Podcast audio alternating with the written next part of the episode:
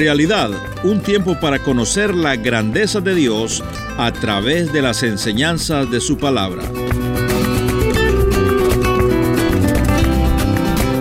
Y el Señor le enseñó a aquel pueblo que todo lo que tenía que ser para él tenía que ser de lo más caro, de lo más precioso. Esta es una lección de mayordomía, mis hermanos. El pueblo de Dios estas cosas tantas veces le toma mucho tiempo comprenderlo. Pero quiero que sepas, querido, que el Señor anhela que siendo que Él te ha dado todo lo que ha dado, y que es Él el que tira abajo tus jericós y te trae la bendición, que tú le reconozcas y tengas gratitud para con Él y que, que una vez a la semana le dediques ese día a Él. El día domingo no es tuyo, es del Señor.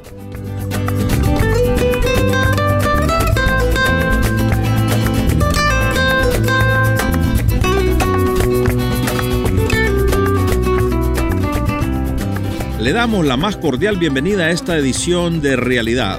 Y ahora con ustedes el pastor y maestro, el doctor Jorge Oscar Sánchez. Quisiera comenzar leyendo para ustedes esta afirmación que hace el apóstol Pablo. Dice, pues aunque andamos en la carne, o sea, somos seres humanos que vivimos en este cuerpo, no militamos no combatimos, no peleamos según la carne. Porque las armas de nuestra lucha no son de naturaleza humana, carnales, sino poderosas en Dios para la destrucción de fortalezas. Esta es una afirmación muy notable que tiene un contenido muy profundo, muy vasto. Hace un tiempo atrás, un caballero me hablaba y me decía, pastor, Em, estoy buscando nueva iglesia, porque em, donde crecí me decían que el cristiano si acepta a Jesús, le va a ir siempre todo de maravilla. Va a tener plata, va a tener salud, va a tener todo muy bien. Pero yo no soy cristiano, las cosas me están yendo muy mal. Y entonces, ¿cómo se explica? Me decía, a mí me enseñaron que si usted acepta a Jesús, se sube en la alfombra voladora y se acabaron los problemas y no hay ninguna lucha que hacer. Cuando escuchaba a este hombre me daba cuenta de lo que es el error que muchas personas están predicando y otros creen en el día de hoy. De que si venimos a Cristo, una vez que pasamos la puerta de la salvación, el camino que nos espera es un camino descendiente y ancho y todo fácil. Pero el Señor nos enseñó que es todo lo contrario. Es un camino angosto, ascendente, cargado de vallas, de obstáculos, de problemas, y que ustedes y yo tenemos que hacer una lucha, como individuos y como iglesia. Y justamente ese es el tema que ilustra a la perfección la historia que tenemos por delante en esta mañana en Josué capítulo 6. Ustedes y yo hemos seguido al pueblo hasta aquí.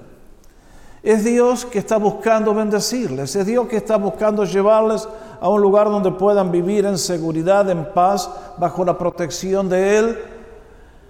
Y sin embargo, hay una tarea que ellos también tienen que hacer. El Señor tiene el poder, pero ellos tienen que colaborar con Él. Ellos tenían que avanzar, tenían que cruzar el Jordán. Dios lo abrió, pero ellos tenían que cruzar. Ahora iban a tener que plantar para tener una cosecha, plantar el suelo, tener una cosecha, comer, etcétera, etcétera. Pero lógicamente, em, esta tierra donde iban estaba llena de enemigos, gente que había vivido ahí por siglos, que declaraban ser su territorio y lo reclamaban como propio. Y ahora la nación, bajo la orden de Dios, tenía que cumplir una tarea de desalojar y como vamos a ver, ejecutar juicios contra estas civilizaciones. Es por eso que cuando yo encuentro, me acerco al libro de Josué capítulo 6, encuentro varias cosas excepcionales. Primero, un plan de batalla excepcional. ¿Han escuchado alguna otra guerra que se haya ganado de la manera que se conquistó esta ciudad? No creo. Este milagro ocurrió una sola vez en la historia por el poder de Dios y nunca más se ha vuelto a repetir ni se volverá a repetir. Y lo primero que me llama la atención es un anticipo excepcional. Porque Jericó es la primera ciudad que está cruzando el Jordán. Si ellos no la conquistaban, no podían conquistar el resto del territorio. Dejar esa ciudad a la espalda de ellos, no, los iban a atacar después, imposible. Lo primero que tenían que caer era Jericó. Y sin embargo, encontramos que el Señor ya tiene todo el terreno preparado. Cuando estaban todavía ya apenas salidos de Egipto, les dijo, en toda nación donde pongas el pie haré que tus enemigos te tengan miedo, se turben y huyan de ti. Antes que Israel pudiera tirar la primera flecha, ya estaba todo decidido. El Espíritu de Dios llegaba y amedrentaba con su poder a los habitantes y eso es lo que le pasó a los de Jericó. Lo cual me lleva a que si realmente hubo un anticipo excepcional, una promesa de Dios de que Él iba a obrar, encuentro también una promesa excepcional en, este, en estos versículos. Versículo 2. Le dice, te he entregado toda la tierra, te he entregado a Jericó con su rey y con sus varones. Noten bien que en la mente de Dios el tiempo verbal está en pasado. Es una transacción sellada, terminada, completada. Solamente ahora tenían que proceder y actuar. Y acá realmente me gusta recordarles de que es esta promesa excepcional. En la mente de Dios ellos ahora tenían que pasar. Y entonces lo que les quiero recordar es esto. Que todas las promesas de Dios son iguales a un cheque que ustedes y yo recibimos. Yo a usted, como soy multimillonario, le regalo un cheque por un millón de dólares. ¿Le gusta recibirlo? Amén, ahí vamos. Y ese cheque tiene valor por un millón de dólares. Yo se lo regalo. Pero si usted no lo lleva al banco y lo deposita, ¿de qué sirve tener un cheque de un millón de dólares? La fe es la que deposita el cheque. Dios nos hace promesas. La Biblia está llena de promesas. Pero ustedes y yo somos los que tenemos que depositar el cheque. Y en este caso Josué recibe de Dios diciendo, te he entregado todo, está liquidado el asunto. ¿Qué iba a hacer? ¿Iba a creer o iba a dudar? Lo que van a hacer es esto, les dice. Van a conquistar la tierra, la ciudad, de acuerdo a mi plan. ¿Cuál es mi plan? Muy bien. El arca de Jehová era el corazón de la nación. Eso simbolizaba y declaraba que el Señor estaba en medio de este pueblo. Ningún otro pueblo tenía esa arca. Esa arca era sagrada. Esa arca un día iba a estar en el lugar más sagrado del tabernáculo y luego en el lugar más sagrado del templo. En ese lugar era donde Dios se encontraba con la nación. Y esta nación tenía que aprender todas estas cosas. Y le dicen, lo más importante en la batalla es el arca porque indica mi presencia. Pero el arca es tan sagrada que Ustedes van a anunciar y van a declarar mi gloria declarando con las trompetas, siete sacerdotes. Y antes de ellos vamos a dividir el ejército. Mitad adelante, mitad atrás la retaguardia. Y ustedes van a dar la vuelta a la ciudad. ¿Cuán grande sería Jericó? No sé. Bastante grande porque los muros, según nos cuentan los que han hecho arqueología últimamente, parece que había no solamente un muro, sino dos muros uno bien grueso separado por otro más. Y uno dice, wow, estos sí que estaban fortificados. ¿Qué habrá pensado Josué antes de que el Señor se le apareciera y le diera este plan de batalla? ¿Cómo conquistamos esta ciudad? Militarmente es imposible. Pero el Señor tenía un plan mucho más sabio y mucho más poderoso. Y realmente me hace acordar a la promesa que encuentro ahí en Juan capítulo 6. ¿Se acuerdan del relato? El Señor tiene una multitud a la orilla del mar de Galilea que está hambrienta y le dice a los discípulos, che, ustedes denle de comer. Y lo que nos agrega es, al decirle ese desafío a Felipe, lo está haciendo para probarlo porque él ya sabía lo que iba a hacer. Mis queridos, nadie toma de sorpresa a Dios. Él tiene un plan que rige desde antes que, antes que el universo fuera creado. ¿Y qué les puedo decir? es la alegría más grande que tiene un ser humano entrar y ser parte de ese plan. El pueblo de Israel tuvo ese privilegio en el Antiguo Testamento. Ustedes y yo, si confesamos a Jesús, tenemos este privilegio ahora que vivimos en el Nuevo Testamento.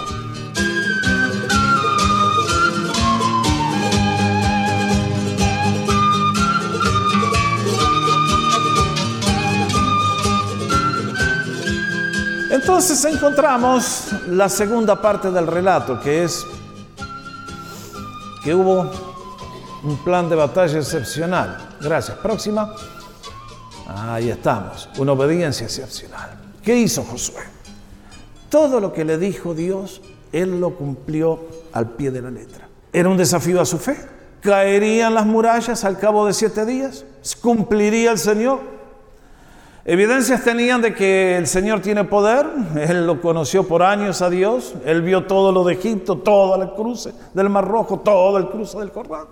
Así que estoy seguro que en la mente de Josué no había ninguna duda, pero ¿y el pueblo? Y José como un líder disciplinado, competente, creyente en Dios, dio la orden y organizó la tarea. Y creo que no hace falta repetir lo que leímos juntos, pero primer día el ejército, los sacerdotes sonando la trompeta, el arca, el ejército, el pueblo atrás, dieron vuelta a la ciudad y en silencio volvieron. Segundo día, lo mismo, tercero, y finalmente en el séptimo día ocurre el gran cambio. Y uno dice, ¿cómo se habrán sentido los hebreos? ¿Cómo se habrán sentido los de Jericó? ¿Qué está pasando? ¿Qué es esto? Y sin embargo, ustedes y yo leímos cómo en el momento adecuado, al gritar el pueblo, nos dice el libro de Hebreos, capítulo 11, los muros cayeron por la fe. Hay gente que se acerca a estos relatos y quieran descubrir que las ondas del sonido con cierta frecuencia y vibraciones pueden tirar abajo. Yo lo único que sé es que las ondas cuando gritamos mucho me dejan sordo. Pero en este caso tratan de explicar lo que solamente Dios puede hacer. Y para Dios no hay tarea imposible, así que los muros se hicieron como si fuese, pulverizaron como si fueran arena. No quedó nada y el pueblo entró. Pero acá hay dos advertencias excepcionales que creo que tienen que ser marcadas. La primera es que tiene que ver con el tema de las primicias y la santidad a Dios y darle a Él el primer lugar. ¿Cuál es ella? Vean ustedes. Leímos juntos, no vayan a tomar nada de lo que ha sido destinado al exterminio, al, anatema, como leímos, a lo que es maldito, para que ni ustedes ni el campamento de Israel se pongan en peligro de exterminio y de desgracia. El oro y la plata y los utensilios de bronce y de hierro pertenecen al Señor, colóquenlos en su tesoro. ¿Por qué da el Señor esta orden? Porque quiere que el pueblo aprenda a reconocer el señorío de Cristo. En el día de hoy hay muchos que dicen ser cristianos, pero Cristo no es el Señor de sus vidas. Tienen un cristianismo mezclado, hacen su propia voluntad, sus propios deseos, sus propias ideas. Si Cristo no es Señor, no somos cristianos. Cristo no vino a ser seguidores, vino a decir, hijo, te tomo para que te cambiar todo tu estilo de vida y me declares a mí tu Señor y hagas mi voluntad en todo lo que te digo, no en lo que te conviene únicamente. A mí me llama la atención cómo los políticos se corrompen. ¿Por qué? Porque hay plata. Y muchos dicen, no, yo nunca robaría. Conozco muchos que cuando tuvieron la platita en la mano, cayeron también. Y mis hermanos, la idolatría, ya vamos a hablar, la avaricia es una idolatría. Y en este caso, el Señor les dice, guarda, ustedes ahora van a tener que llegar a ese lugar. Y no debe quedar ser viviente con vida. Y todo lo que es precioso es para mí. Y ustedes van a decir, ¿Dios necesita oro y plata? No, queridos, Él es el dueño de todo. Él usa el oro para pavimentar las calles del cielo. Nosotros lo ponemos en los bancos para cuidarlo. Dios está... Pero lo que le quería enseñar a aquel pueblo es que Él es un Dios de orden. de prioridades claras, es un Dios sagrado. Hay cosas que para ustedes y para mí en nuestra ceguera no las vemos. Dios le estaba enseñando a esta gente, no me traigo a mí las obras, dame lo mejor. Y dice, lo vamos a poner en la casa del Señor. ¿Qué casa del Señor si no había casa del Señor? No todavía. Pero iba a llegar el día que el tabernáculo iba a estar en funcionamiento, iba a llegar siglos más tarde el templo. Y el Señor le enseñó a aquel pueblo que todo lo que tenía que ser para él tenía que ser de lo más caro, de lo más precioso. Esta es una lección de mayordomía, mis hermanos. El pueblo de Dios estas cosas tantas veces le toma mucho tiempo comprenderlo. Está muy bien. Pero quiero que sepas, querido, que el Señor anhela que siendo que Él te ha dado todo lo que ha dado, y que es Él el que tira abajo tus jericós y te trae la bendición, que tú le reconozcas y tengas gratitud para con Él y que no es muy difícil que una vez a la semana le dediques ese día a Él. El día domingo no es tuyo, es del Señor. No te pertenece a ti, ni es para celebrar los cumpleaños de tu hija ni de nadie. Ese es el día del Señor. Si querés celebrarlo porque cae en domingo, hacelo a la tarde después del culto. Pero quiero decirles esto, que el día domingo es un día sagrado. Bendito los que dicen, pastor, ore por mí para que el Señor me cambie en el trabajo, el turno, para que pueda estar en la casa de Dios. Al que ora así, Dios siempre le bendice. Porque el que conoce a Dios quiere estar aquí, quiere ser parte de su causa, quiere ser parte de lo que Él está haciendo, queremos enriquecernos. ¿Cómo no querer estar con Él cuando ha hecho todo lo que ha hecho y todo lo que nos ha dado?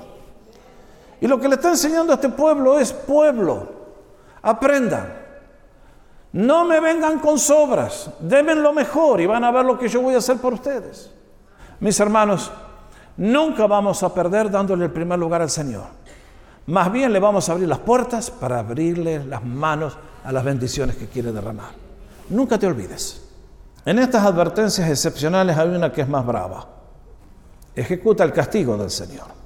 Ustedes y yo leímos este relato. Mataron a filo de espada a todo hombre y mujer y joven y anciano. Lo hicieron con las vacas, las ovejas, los burros. Cuidado a los que no estudian que les va a tocar, ¿eh? Destruyeron todo lo que tuviera aliento de vida. La ciudad entera quedó arrasada. Interesante, ¿eh? Muchos leen esto y dicen, pero este parece un terrorista árabe. Este parece que formó talibanes.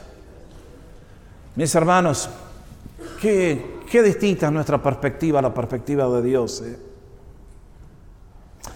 Alguien pregunta, ¿por qué Dios dio orden semejante de destrucción, de aniquilación de esta ciudad? ¿Por qué ordena que no quede ser humano con vida ni animal? Mis hermanos, ustedes y yo no vemos el mundo espiritual. Ustedes y yo no entendemos lo que es lo que está del otro lado, rodeándonos continuamente. Yo sé que tú me esperas con los brazos abiertos y tu sonrisa dice que estás contento. Eres alguien muy distinto. Cuando estoy contigo tengo paz. Siempre guardo en mi memoria el día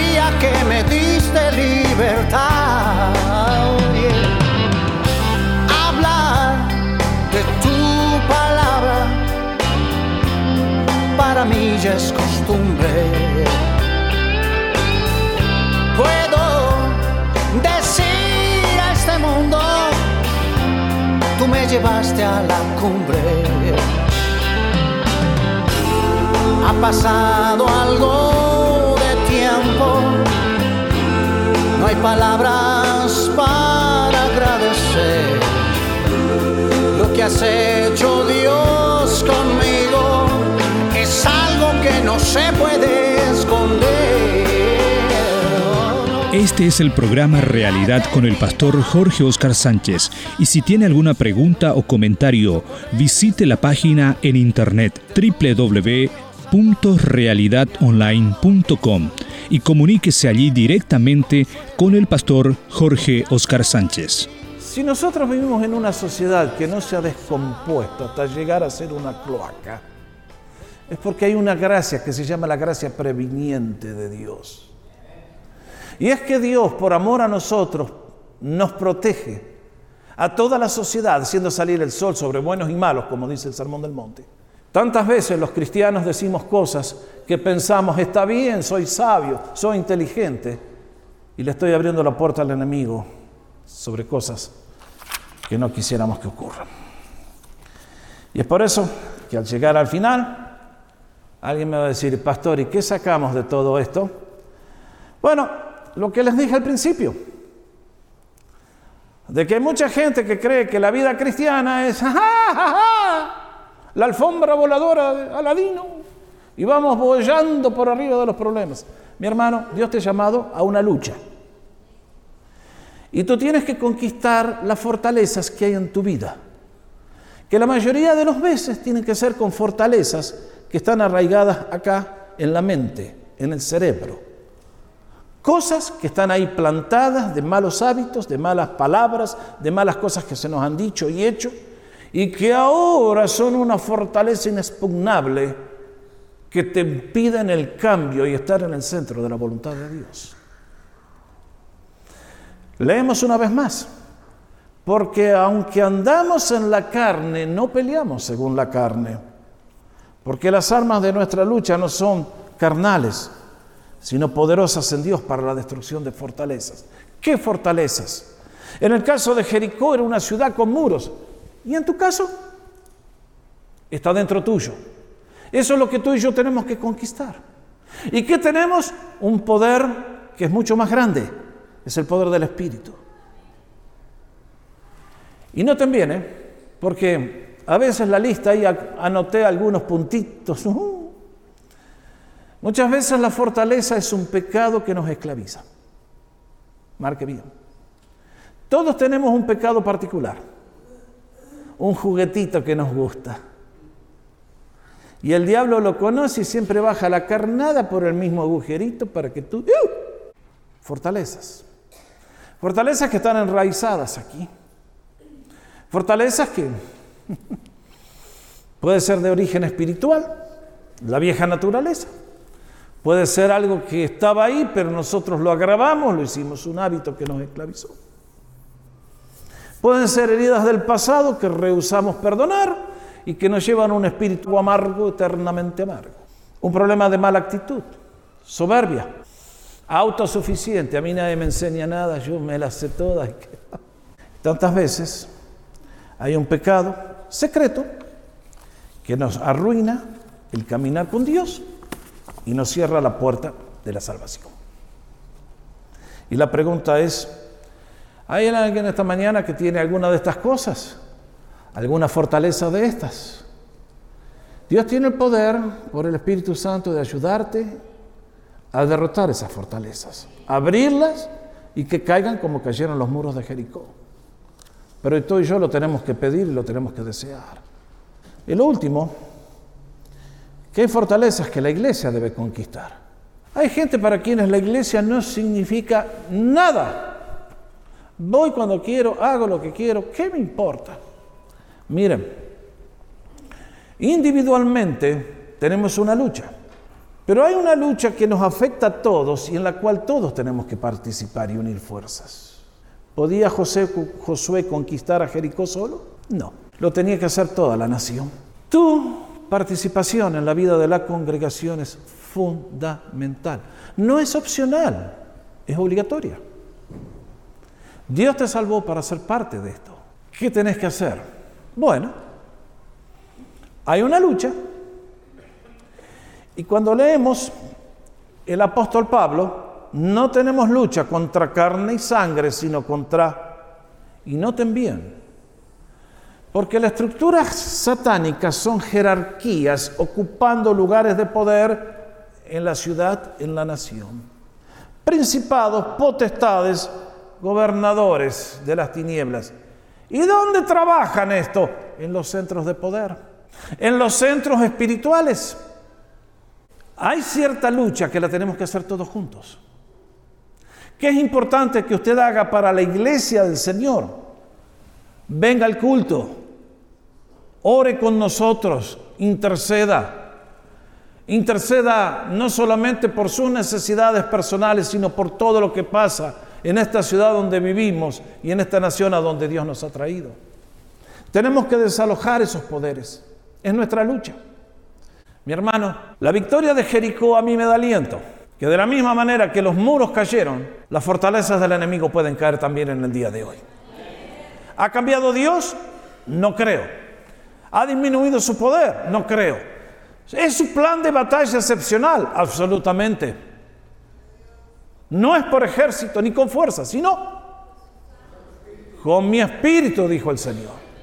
Y mis hermanos, las fuerzas de nuestra milicia no son carnales, sino poderosas en Dios para la destrucción de fortalezas. Quiero decirte, hay fortalezas en tu vida que no has conquistado. Pídele a Jesús su ayuda, entrégate a Él. Él tiene el poder para hacerlo. Humanamente no podemos, Jericó es demasiado grande, pero no es nada para el poder de Dios cuando confiamos en Él. Es hora de conquistar las fortalezas de que sean reducidas al polvo como Jericó fue reducida al polvo.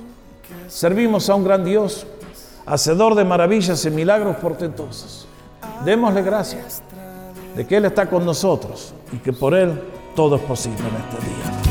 Extiéndenos tu mano, muéstranos tu poder y amor. Y te alabamos, tú eres Dios y te exaltamos,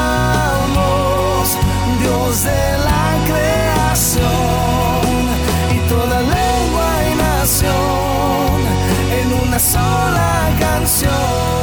Gracias por haber sintonizado Realidad. Espero que haya traído edificación y reflexión a su vida.